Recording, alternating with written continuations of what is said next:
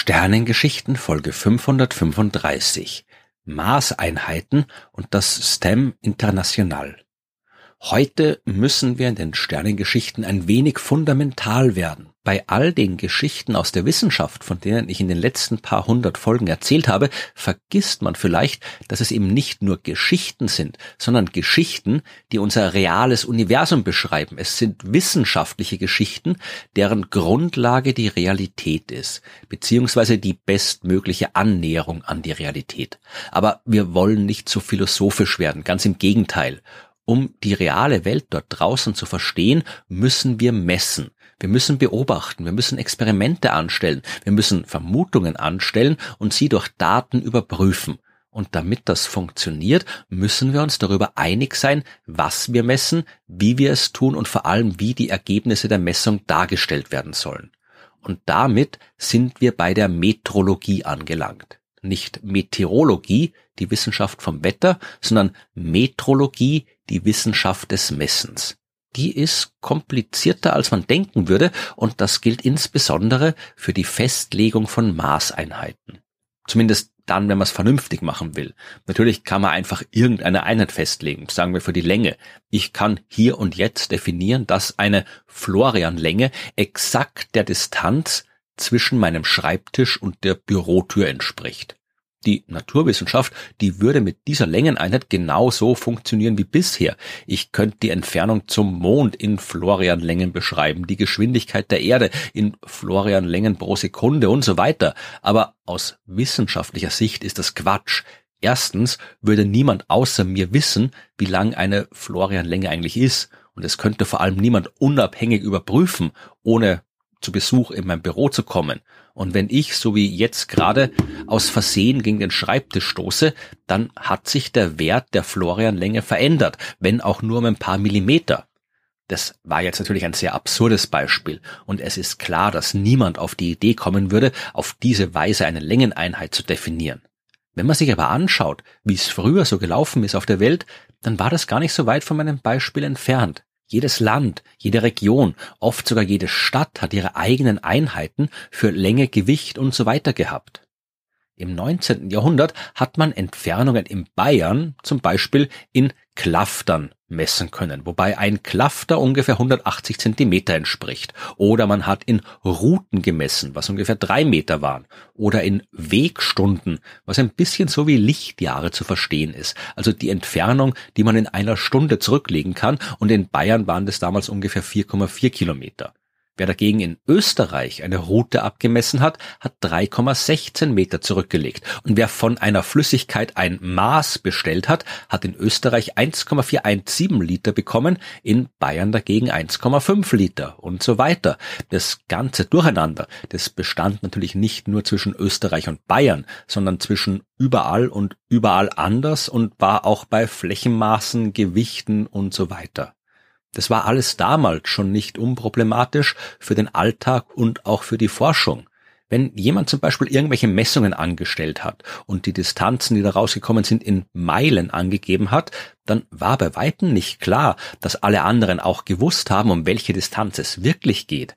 Wenn jemand anderes anderswo ein Experiment wiederholt hat, war nicht immer leicht rauszufinden, ob die Ergebnisse übereinstimmen oder nicht.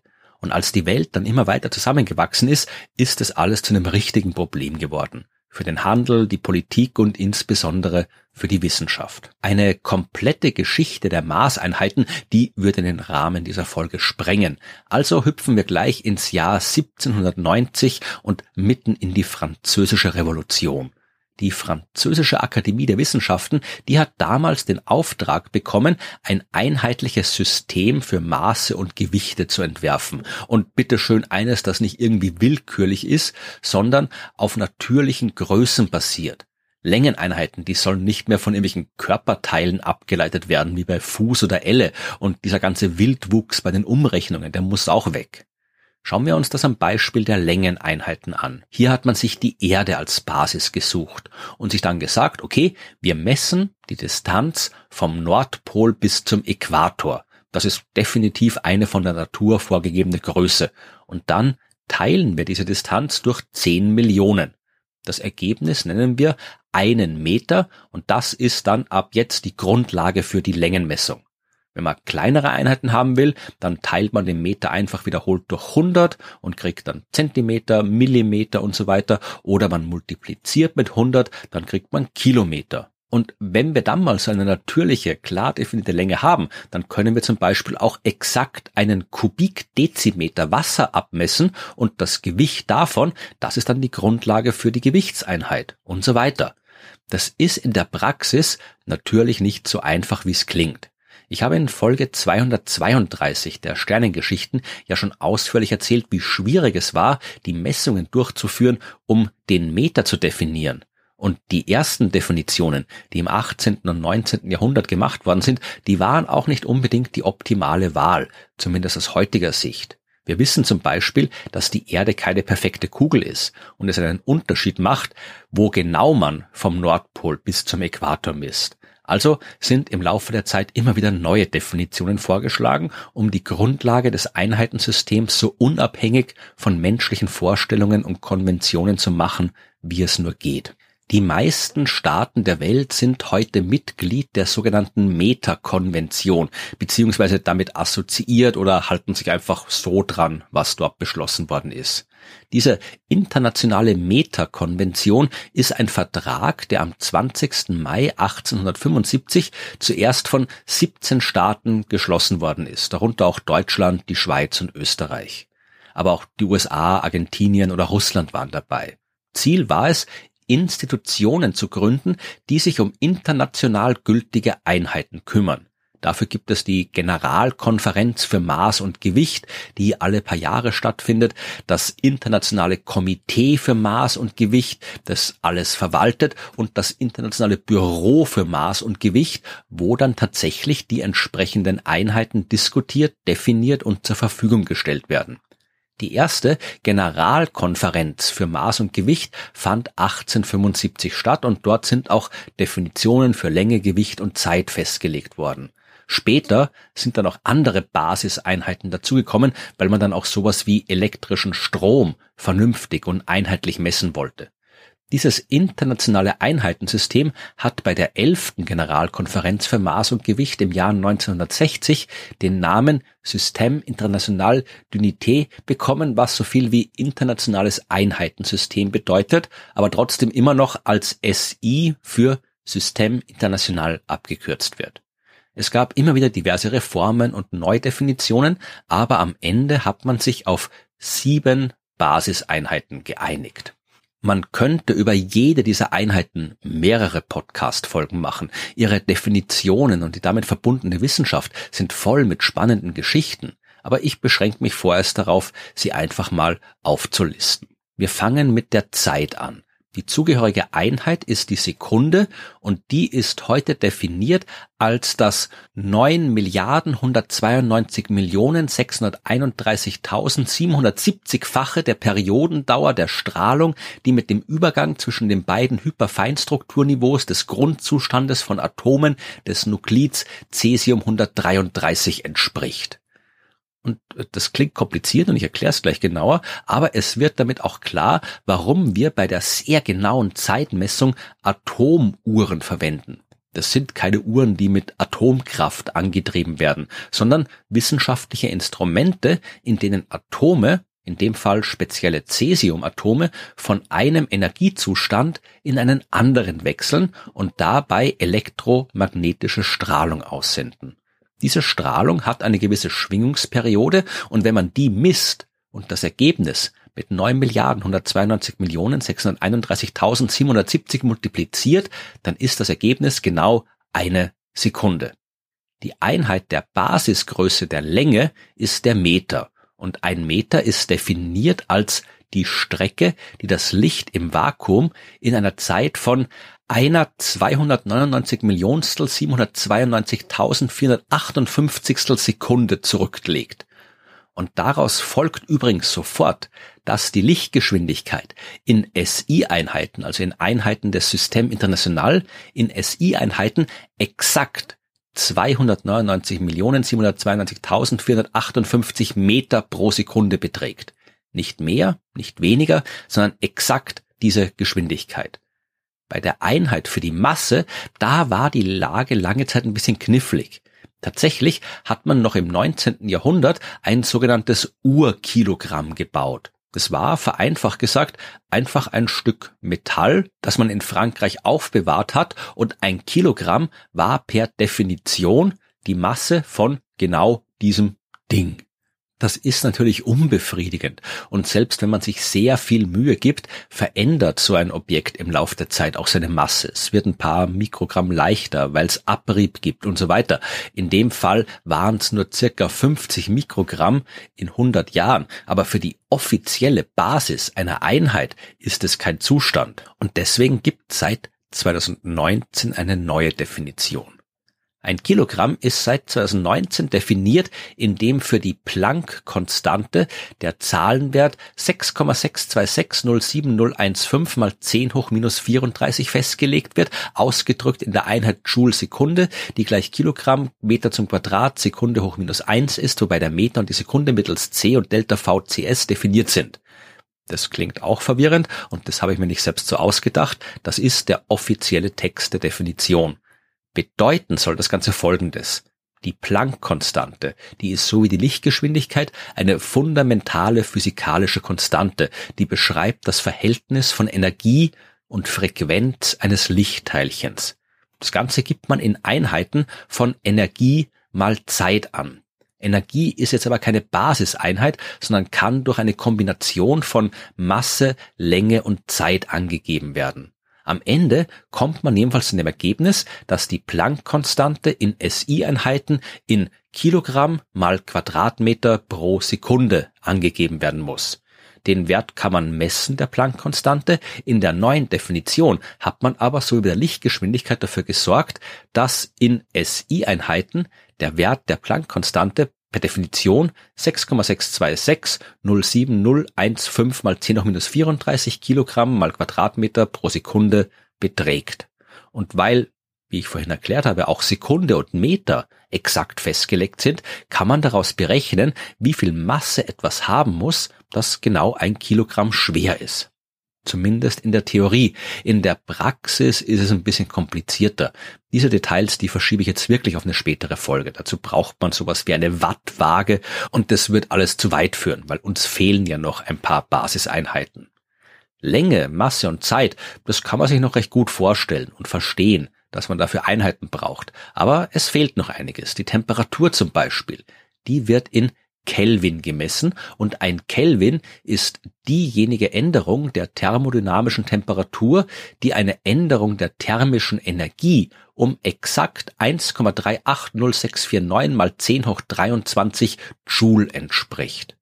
Auch dafür, damit es funktioniert, hat man eine Naturkonstante, in dem Fall die Boltzmann-Konstante, auf einen exakten Wert definieren müssen. Anschaulich auf jeden Fall ist das Kelvin eine absolute Temperaturskala. Und ursprünglich wurde das mal eingeführt als die Temperaturskala, deren Nullpunkt nicht unterschritten werden kann. Es kann also nichts im Universum kälter als null Kelvin werden, was aber eh kalt genug ist, weil das entspricht minus 273,15 Grad Celsius.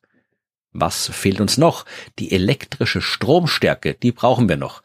Die hat die Einheit Ampere und das ist definiert als eine Ladungsmenge, die der Ladung von 6 Trillionen 241 Billiarden 509 Billionen 74 Milliarden Elektronen entspricht, die in einer Sekunde an einem konkreten Punkt vorbeifließen.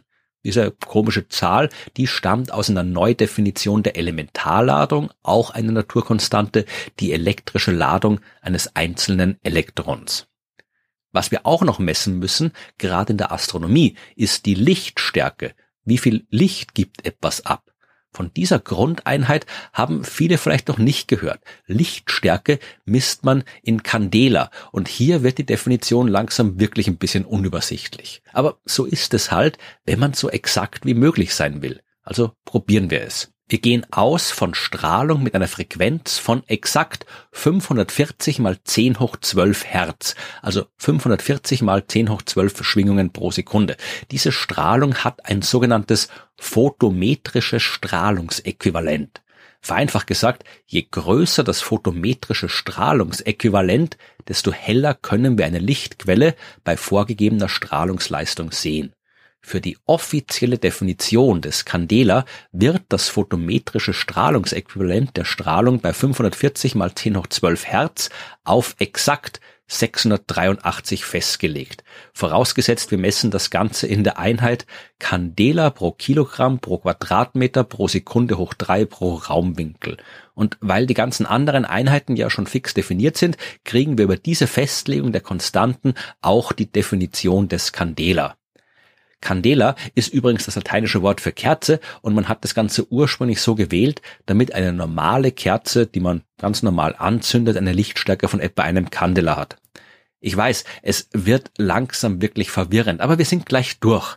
Wir müssen nur noch die siebte und letzte Einheit definieren und das ist die für die Stoffmenge. Und damit sind keine Stoffe gemeint, aus denen man Kleidung macht, sondern ganz allgemein Stoff, also Zeug. Man kann irgendwas nehmen, einen Haufen Atome, einen Haufen Moleküle, was auch immer. Aber wenn man genau 602 Trilliarden, 214 Trillionen und 76 Billiarden von den Dingen auf einen Haufen packt, dann hat man genau ein Mol davon. Denn Mol ist die Einheit der Stoffmenge und man kann sich fragen, wozu man das braucht. Ja, man braucht's, weil man manchmal eben nicht nur wissen muss, wie viel Masse etwas hat, sondern auch, wie viele Teilchen es sind, die diese Masse haben. Das ist vor allem in der Chemie sehr wichtig und deswegen braucht's da auch eine verbindlich definierte Einheit, um das angeben zu können. Das sind die sieben Basiseinheiten des System International. Meter, Kilogramm, Sekunde, Kelvin, Ampere, Candela und Mol. Und wer nicht alle Definitionen verstanden hat, muss sich auf jeden Fall nicht ärgern. Es geht bei der Festlegung der fundamentalen Größen nicht um Anschaulichkeit. Das spielt da keine Rolle. Es geht einzig darum, dass alles so einheitlich, verbindlich und exakt wie möglich ist. Und am Ende reicht's ja auch zu wissen, dass es eine Definition gibt, an die sich alle halten. Es müssen nicht alle auch jedes letzte Detail der Definition verstehen. Aber vielleicht fragt sich doch der eine oder die andere, was denn mit solchen Einheiten ist wie Volt für die elektrische Spannung oder Newton für die Kraft oder Joule für die Energie. Das sind keine Basiseinheiten, sondern abgeleitete Einheiten. Soll heißen, dass man sie alle als Kombination der sieben Basiseinheiten darstellen kann. Ein Volt zum Beispiel, die elektrische Spannung, ist ein Watt pro Ampere. Ampere ist eine Basiseinheit und Watt ist ein Joule pro Sekunde. Sekunde ist eine Basiseinheit und Joule ist ein Newton mal Meter.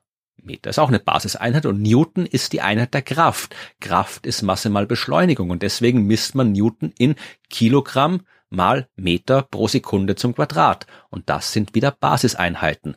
Am Ende landet man immer bei den Basiseinheiten. Alle in der Naturwissenschaft verwendeten Einheiten kann man mit den sieben Basiseinheiten beschreiben. Es gibt neben dem System International auch noch andere Einheitensysteme, zum Beispiel das angloamerikanische System, wo man Längen in Meilen misst und eine Meile 1,609344 Kilometer lang ist und eine Gallone gleich 4,54609 Liter und ein Stone gleich 6,35 Kilogramm und so weiter.